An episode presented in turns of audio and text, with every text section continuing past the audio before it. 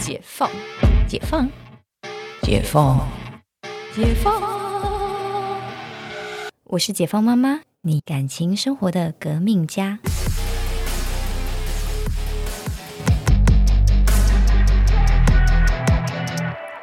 欢迎回到解放妈妈，我是星西亚。今天来聊的是让小孩气到内伤的 moment。我天哪！这一集我觉得就是一个妈妈的心声，但我其实也是蛮害怕录完这一集之后，就是 Ada 可能觉得就是结婚可能不要生小孩比较好。我觉得有时候你知道，就是嗯，遇到那种天使小孩，就会觉得啊，好像自己也可以生一个，但是就是可能因为我们家就是我姐的两个小孩，真的是最近太容易对太容易打架了，然后跟。就是一言不合就大哭，因为还不是很会表达自己，嗯，所以因为他们的关系，我就有想说，生小孩好可怕哦，嗯，这生小孩啊，我觉得就是会要不要生小孩，但我觉得会切成几个 part 去考量。那就是在之前录音我有提到说，我朋友刚怀孕就很就是很犹豫要不要就是留这个小孩，就开始盘点就是生小孩的好处跟坏处，嗯。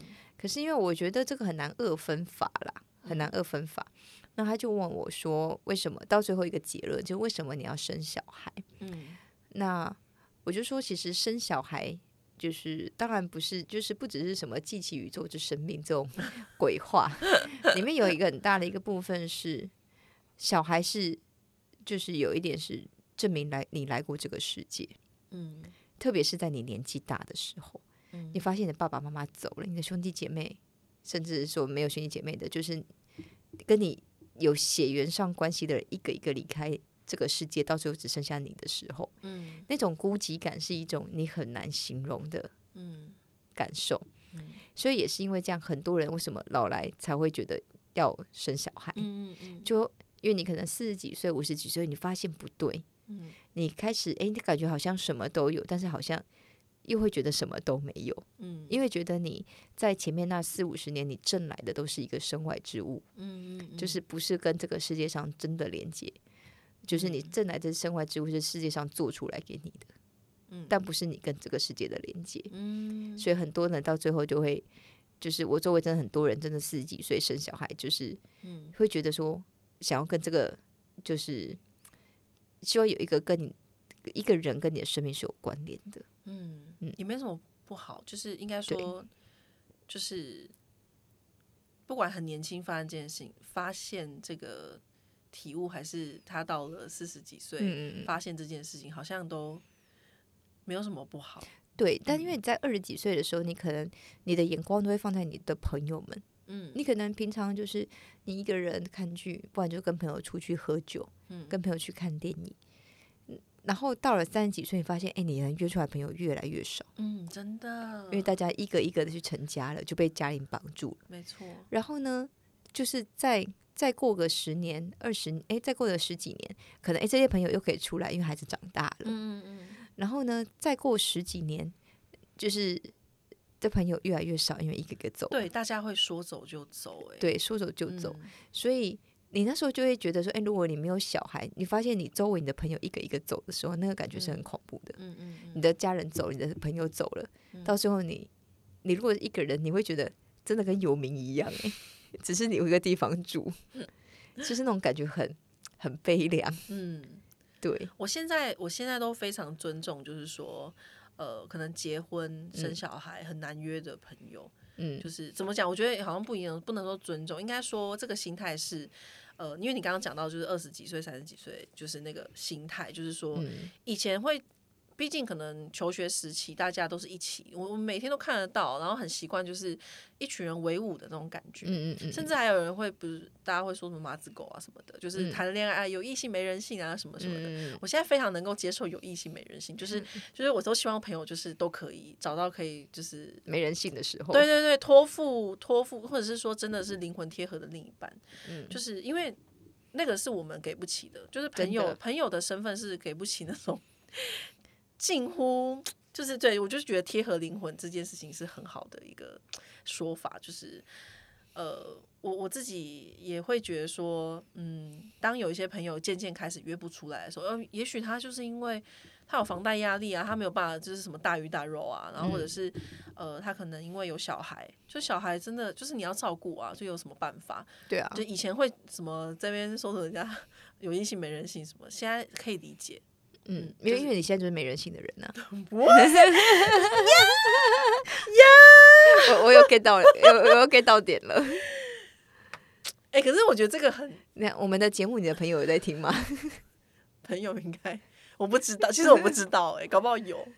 嗯哼，就是朋友，就是我是说别，就是我有，因为我我有发现，我有很多朋友默默在听我们节目，真的。对，然后 因为他们应该没说什么吧？没有，就是他们偶尔会讲出我们节目上的梗这样子。我说。你有在听呢？哦，天啊，好用心哦！对，谢谢谢谢。就是，所以就是好，就不知道是不是他们都是客套话，就说那个解放妈妈很好听。我说真的吼，真的吼，就是很想灵魂拷问一下。欢迎大家，不要跟我讲客套话哦。长录音笔，对，没有开玩笑。嗯，就是我我想要表达，其实只是说，就是。呃，大家最后朋友会越来越难约出来，或者是朋友越来越少这件事情，就是真的，因为每个人都有自己人生要过。以前以前那个年轻的时候，还会这边斤斤计较，说啊，她最近就是姐妹可能就交男朋友啊，然后说啊，哦，她要陪她要陪男友啦什么的，有时候还会带有一点就是小吃醋什么的。现在已经可以理解，就是就是她要顾小孩，哦，好好去顾去顾，然后就是。可能她可能三番两次都约不出来，也会觉得啊比较释怀，就是对方有他的生活跟他的可能压力吧。嗯嗯嗯嗯嗯嗯，好，我们这集其实讲的是 讲被小孩就是气到不行的 moment。对，我们刚刚就是讲说，刚刚的前半场是要不要生小孩对的状态。那生了小孩的时候呢，就是会被小孩气到不行的。摩门特哦，其实蛮多的。我常常听到那种就妈妈半开玩笑说那种什么，就是有时候那种那种 moment，就是你恨不得把它 塞回你的子宫那种之类的。嗯，对，嗯，我我觉得我们先讲一般一般生好了。嗯，一般生跟特殊生不太一样。嗯，一般生你想把它那个塞回 肚子的，对。的 moment 通常都是他忤逆你的时候，嗯或者是他不符合你的期待，嗯，对，然后嗯，但其实我我我觉得我自己是没有这样的状态，但嗯，因为像泽泽是泽泽是特殊生嘛，嗯，然后就是发展迟缓，嗯，然后呢，我就在那个就是发展迟缓的社团，嗯，你知道一段时间呢，就会看到有人在里面分享，就是。心力交瘁，然后很甚至很想要登出，嗯嗯嗯。就是因为那种特殊生就要看家里的小孩到多特殊，嗯嗯嗯，对。然后呢，有时候就是在在那边看到，你会觉得很有趣，嗯，就是其实小孩状况普通还好，可能就是情绪上的问题的那一种家长，反而其实会特别的想把小孩塞回去，很想登出的。是哦，对，然后呢，小孩我觉得很严重的，嗯嗯嗯，比如说视多障，视多障很辛苦，就是除了视力以外，还有其他的多重障碍，可能因为你可能视力的话，你可能会影响智力，因为你没办法看看东西学习，对，或者是视力再加上可能就是听力，嗯，或者是视力加上肢肢肢体障碍，嗯，那个就真的很困难，那个那个是想办法要活下来而已，嗯。对，可是反而是那样的家长比较少发文说想要登出，这样吗？对，应该是说他会看到小孩一点点的进步跟努力的时候，你就会觉得很感动。嗯，你会觉得哎，我做的事情有有成果，他又就是又在更往前一步。嗯，那么就这个其实你可以，你知道我想要分享这两种状态是。然后再再回到一般的是一般的吵闹的小孩，可能这样 想 一般的吵闹的小一般的吵闹的小孩，然后家长就是会觉得，哎，想把小孩塞回肚子里，嗯，就是你知道，在你在你在旁边就是去看这种百态的时候，嗯，你会觉得很有趣，大家好像不太能够在面对小孩的时候去借位思考。嗯，就是比如说，哎，就是可能一般的小孩，他可能吵闹，就是一般生的，一般生的小孩吵闹，他可能只是，嗯，想要引起你的注意。对。然后，因为你可能都在划手机，嗯，你没有陪他，或者是你跟他讲话的，你回话的时候，你眼睛看的是手机，不是看着他的眼睛。嗯，对。可是，在特殊生这些，比如说情绪障碍，如果是自闭或者是过动，嗯，他可能更需要你看到他，嗯，然后甚至说更能够同理他，他没有办法一个正确的情绪表达，嗯，对。但是因为如果你抓不到那个点，或者而且因为那个点其实相对真的是非常非常辛苦，嗯，然后就是就很多家长就是会比较不能接受，就是就是真的会很就是就是随时在抓狂的状态，然后到最后就是大家一起抓狂，嗯，对，然后就是在最严重就是讲那种就是真的很多障碍很严重的那种家长，反而。反而能够同意自己的小孩，嗯嗯，其实这是我常常在观察的时候，我会觉得，那我是哪一种家长呢？嗯嗯嗯，对，就是可能说一开始，应该说，我觉得。就是当家长真的都很辛苦，真的就是我我都会跟我朋友就是在那边讲说什么是政府是不是应该要颁一个匾额，就是 送给能够好好的把小孩抚养到二十岁或者十八岁的就是家庭一个一个什么匾，是不是？我觉得很真的对，真的很不容易。就是我在想说，我我爸妈到底，我现在到了这个年纪，我我我如果是我妈这个年，她已经把我们我跟我姐都生下来了。我想说，天啊！我那时候我爸妈到底是怎么用他们那个薪水，然后把我们就是两个，然后就是也这样好好的就是养大的。嗯，对。而且我从小是一个，我就很不敢生小孩，有一个原因是因为我怕有现世报。我小时候超吵的，我小时候是那种真的是超级叛逆，然后身体又不好的小孩，就很难带。然后我姐反而是那种天使小孩，对对对，所以她生出来小孩，其实我就觉得相对是乖的啦。嗯，对。然后就是对。反正我要讲的是，就是呃，不知道哎，就是有时候可能呃，就是自己对对方就是期待很很高的时候，就是好像他出了一点点小错误，你就会有一点就是很难接受。但是如果你对对方可能期待，或者是你觉悟他可能就就他是这样子，就是你接受现况的话，好像就是会比较 chill 一点。嗯。嗯，对。所以就是回到一个接受跟同理啦，嗯，就是说，常常小孩让你抓狂，其实就是你，因为小孩真的很难去同理大人，嗯，其实真的很难，他没有活过啊，他没有对对到那个阶段，对，所以是说小孩当你到你很俩拱的时候，像比如说泽泽泽，当然他因为他没有办法很好的表达，因为他其实他现在好不就是泽泽泽，但我觉得这一两个月就是进步很多，就是很爱讲话。也愿意讲，也很爱讲，嗯，对对。然后，但是因为他的认知还有一段，因为他就变成说，你开始愿意讲、爱讲，你的认知才会接得起来，嗯就是你脑袋的东西跟你的语语言要可以连线这样子。但是呢，他其实也是有很多欢的时候，就是比如说，哎，我说他自主身体权开始也比较明显的，他可能会说不要，嗯，对，或者是他的不要这个比例就变得很高，哦，对。然后呢？当你早上他要上课的时候，就是要弄上学之前，那个时候最痛恨他听到不要，要来不及了，对，很赶，对，没错，嗯。然后呢，就是你就只能深呼吸，就是就是一天会有几个毛问特需要深呼吸，就是早上出门，这几乎是很多家长深呼吸的时刻，对，因为你有点时间压力，对对，但因为。还好，因为泽泽在特教班，所以这个压力还好一点点。对，其实小孩也会有 Monday Blue 的，对。但就是泽泽学校，就是当然特教班对特教班学生比较宽容。嗯。可是呢，倩倩就会让倩倩，我上礼拜才才抓狂。嗯。我说倩就是倩倩，就是上礼拜，反正他就是要拖到校车在楼下等他。我今天早上还在骂他，他在干嘛？对。他真的就是你知道吗？起来，然后这边吃早餐都躺在地上啊，就是你知道很可怕的画面。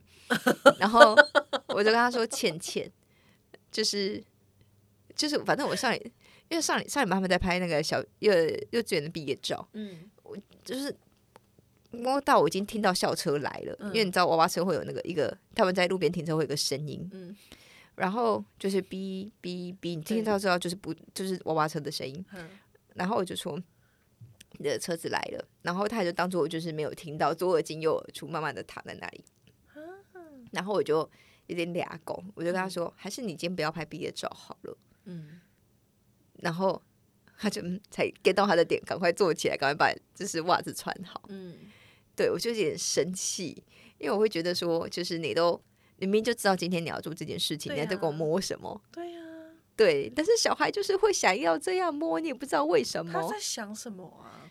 就是想发懒，嗯，就是想发懒。是哎、对，然后他那个当下就是想要这样做，对他就是想要这样，嗯，这就是家长就是会想要把小孩 raise 嗯的时刻，真的就是你看想把他 raise 的时刻，其实这个这个部分刚刚讲这样的情境是一也是一个未社会化的情境，嗯你没有在管这个世界，你觉得别人等你没有关系，嗯嗯嗯 对你没有搞清楚状况。嗯然后他今天早上在摸，我就跟他说：“哎、倩倩，你知道你现在幼稚园要毕业了，嗯小学呢都是小学生在等校车，没有校车在等小学生的。嗯校车就像公车，过站了就过了，嗯，他不会留在那里等你。哇，你这个机会教育欸，对，我就说就是你没有先到站，公车车校车来了，他就是接到人就他就是时间到了，对开门没有人上车他就走了。对，然后他就愣了一下，我说：“你下次可以问问你其他小学生的同学，他有小学生的同学，没有有他们有同学的那个哦同学的哥哥姐姐，嗯嗯嗯，然后他就他就没讲话，对，但是我自知理亏，自知理亏，这样我偶尔就是要想到就讲一下，嗯嗯。在他上小学之前把这个东西灌输给他嗯，，真的，对，而且他今天就是就是真的，他上礼拜后来他有一天就跟我讲说，我说你可以快一点，校车又还没有来，他已经听到哔哔哔哔在楼，人家在楼下，他要下去，那是代表人家已经在等啦，对嗯。我我就是我今天在跟他就是才又在跟他讲到，今天因为还没有校车还没有来，我就跟他讲这个，然后 弄一弄，然后我说爸爸要爸爸要下去喽，因为我就是陈教授就带带他们下去，嗯。对，然后就帮他们弄好，然后他们就一路出门这样子，嗯对，反正所以这真是会很多啦，很多大家不要对我觉得大家不要看那个这种好像是小事，真的会很抓狂。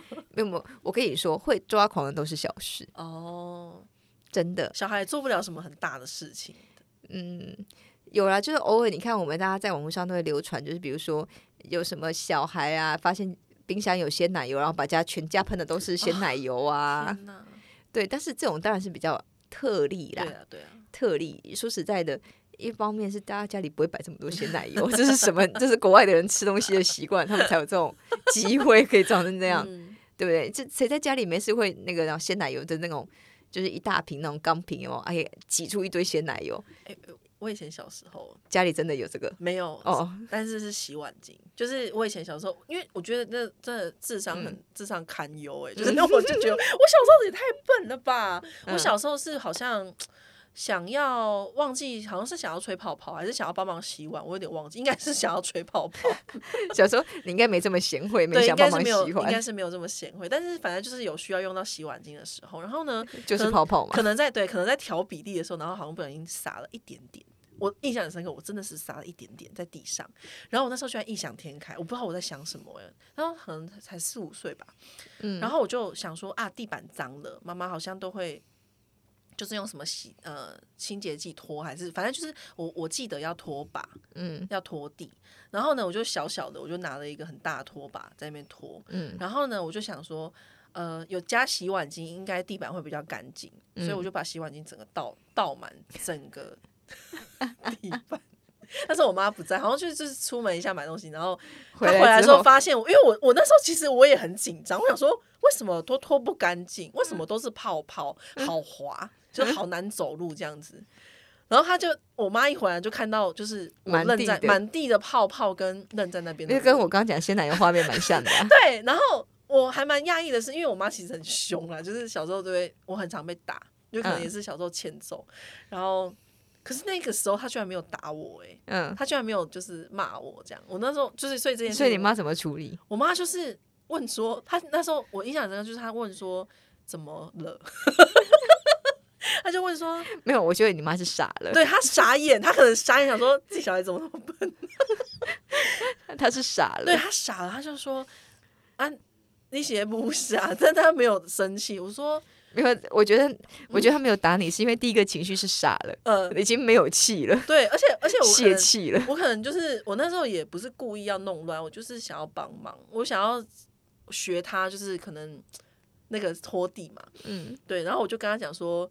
哦，我刚刚那个，我应该就是我跟他讲到，我说我洗碗巾打翻，然后我想要把地板弄干净，然后就吼，哦好啦好啦，你可以 say 先哭啦，就是你去把自己弄干净。他已经没有力气骂你，他想说我要把力气留着，把地板拖干净。所以你妈那时候在保留战力，这个这个机会听起来比较大，会有那种。就觉得怎么小孩子怎么会这样想啊的那种，就是已经不知道用什么言语骂你。对，对，所以嗯，对，有瞬间组织不出可以骂你的语言。就是我我自己，我自己就是可能也是因为还保有这种小时候自己很荒唐的记忆，所以就是因为我姐我姐相对记性比较差，然后她有时候就是呃就会觉得说。小朋友怎么会这样这样的什么什么的？那当然也是因为他他朝夕相处，他也会觉得很烦。只是有时候我就会跟他讲说，就是我们小时候发生的一些事情，嗯嗯，我也不会去指手指脚说啊，你不要不要这样子，就什么就是气小孩什么。我可以了解，就是真的很气，因为我帮他带小孩，就是也带蛮勤的。就他之前就是有那个就是生病住院，然后反正就是。但我就会跟他分享我们小时候真的很荒唐的一些事情，就是企图让他想起，就是小孩就是会很荒唐啊。